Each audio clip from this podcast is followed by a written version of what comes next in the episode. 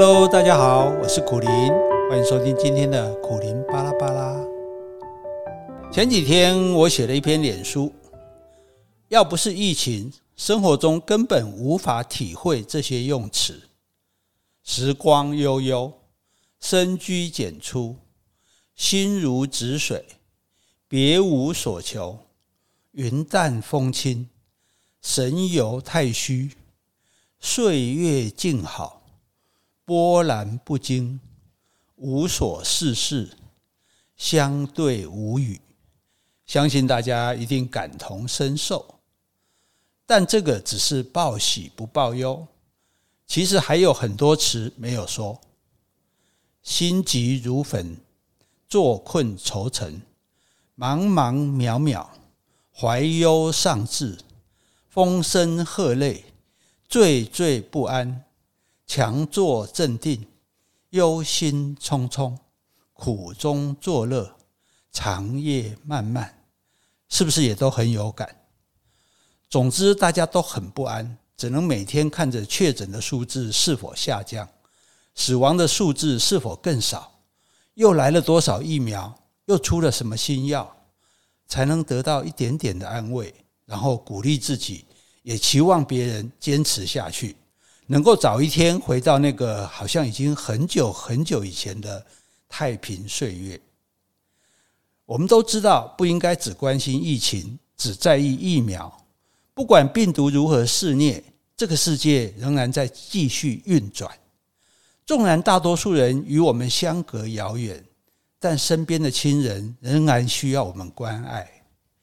只是太多的恐惧跟忧虑。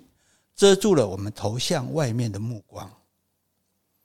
不管再新奇的知识、再动人的故事、再有趣的笑话、再美好的事物，我们都无心关注。瘟疫或许没有伤害到我们，但确确实实困住了我们。不但拘束我们的身体，更捆绑了我们的心。我一直在想，自己能做点什么呢？有限的积蓄无法再捐的更多，老病的身体也不能帮忙出力。我唯一能做的就是偶尔给大家加油打气，提供一些讯息，分析一些事理，戳破一些谎言，提醒一些缺失。再来就是每天讲一个笑话，为大家在苦闷的日子里带来一点欢笑。至于其他过去也常讲到的，不管是国计民生，亦或是风花雪月，许多人似乎看不下去，甚至也听不进去。我完全可以理解。如果你们已经在海上的孤舟漂流了一个月，身边的人还跟你说海水的颜色真美，天上出现的是卷层云，水里游过的是箱型水母，你现在应该好好把握，体会孤独的滋味。相信你一定会忍不住把它推进水里，而且最好有鲨鱼出现。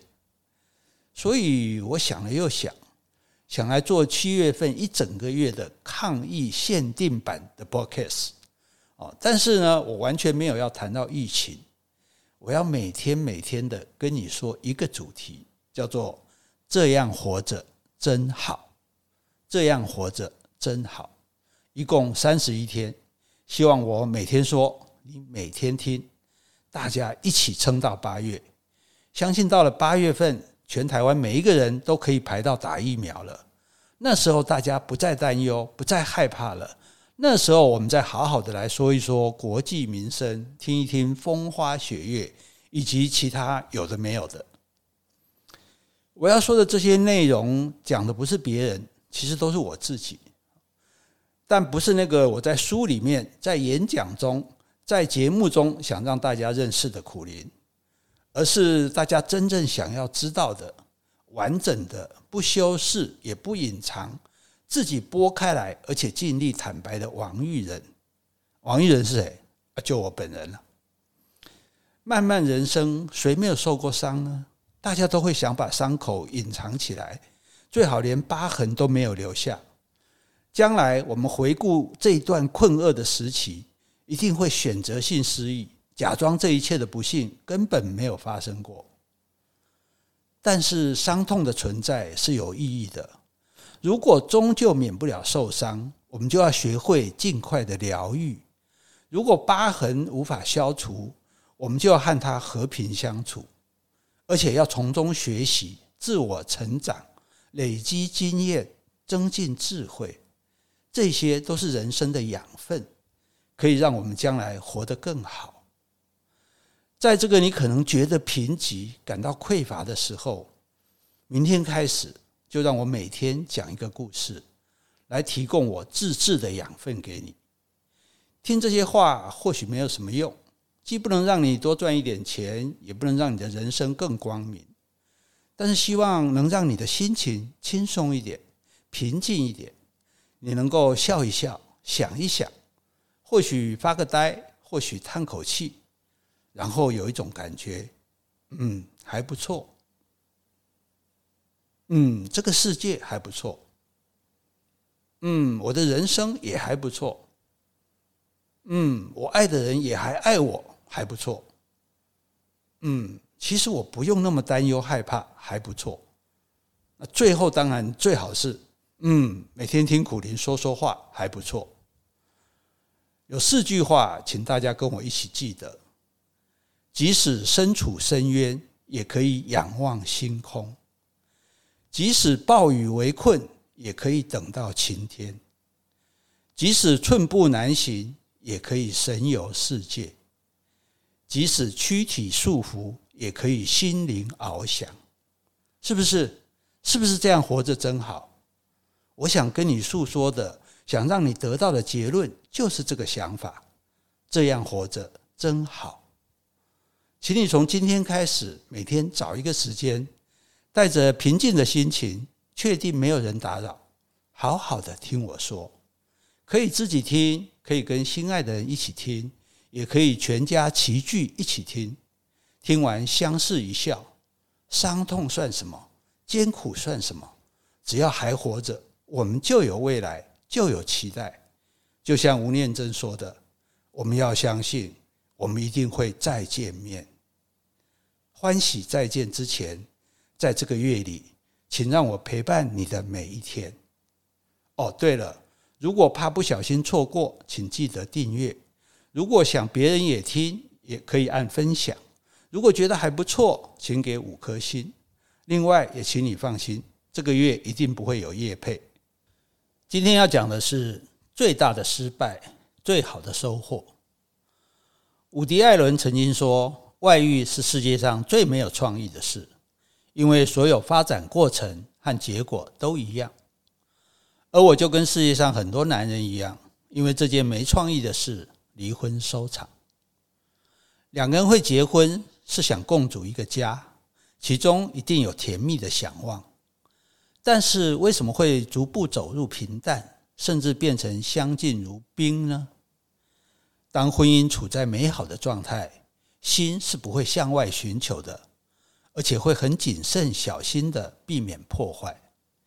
随着结婚日久，必然是哪里出了岔，裂缝悄悄蔓延，只是太轻忽没有发现，或者怨见的视而不见。当彼此都没有做补救，也不想挽回时，终究会走上分手一途。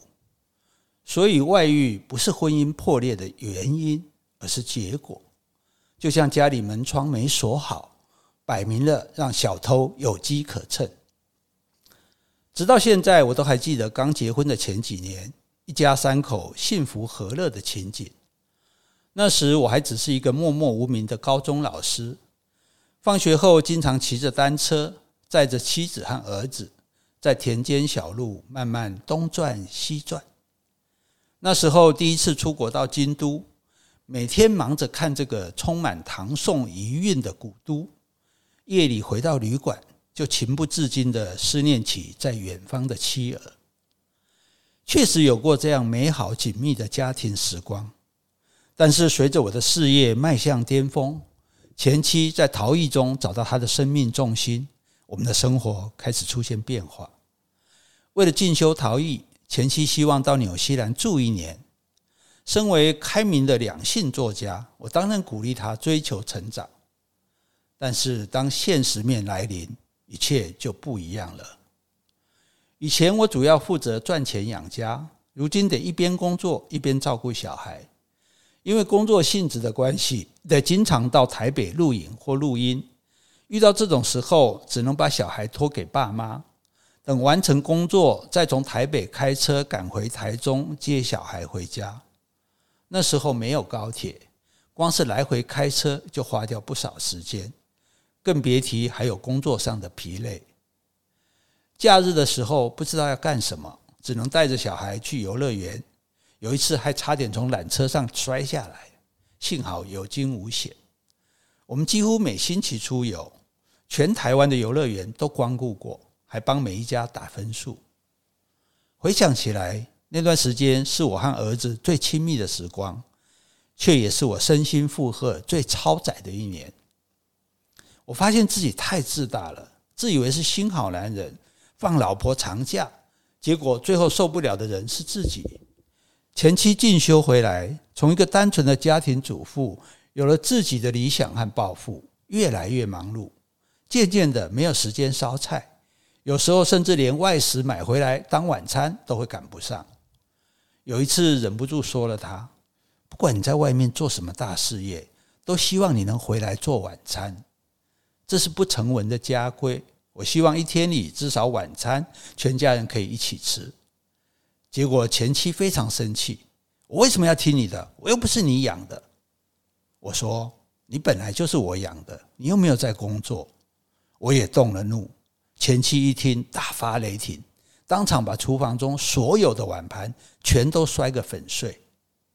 现在想起来，那好像是一个预兆，婚姻注定走向结束。其实不止这件事，在这之前还有许多细微的小节逐渐累积。还记得儿子小时候。我总会跟他讲一些宇宙黑洞这些天文知识。前妻偶尔靠过来问我们在讲什么，儿子就会不甩他说：“啊，你不懂啦，这是我和爸爸的谈话。”让他很受伤。但是我在旁边却没有讲什么。我们父子有时候还会嘲笑前妻的一些行为，什么买上电送下电啊，本来床主就是要两个一起买啊。对于讲求理性的我们。容易冲动购物的他也很不以为然。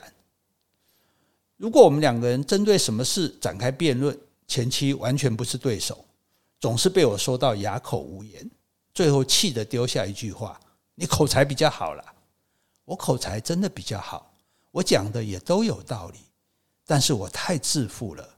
夫妻之间不需要有输赢，我应该给对方留一点余地。这些点点滴滴，加上后来各自的变化，我们的争吵开始变多，情感的裂痕越来越大。